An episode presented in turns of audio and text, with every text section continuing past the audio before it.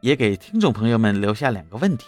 第一个问题，案件中的受害人都是纵火后失踪，真的是受害人主动纵火之后遇害，还是另有原因呢？第二个问题，在番外篇里，被保安认为是安全的爸爸的那个国字脸的男人，你觉得他是谁呢？欢迎在留言区写下您的答案。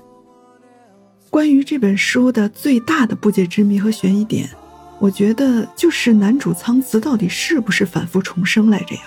但又好像是他每一次都会进入 bad ending 的命运循环之中似的。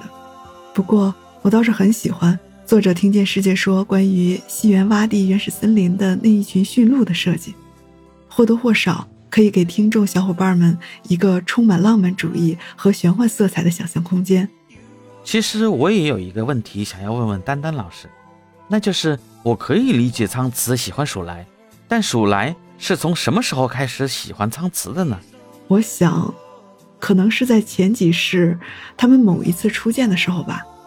如果有前世的话。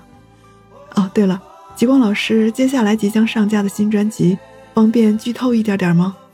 关于下一本书的书名是《我是故意招惹你的》。也是第一次尝试耽美这个类型的书籍，希望大家喜欢。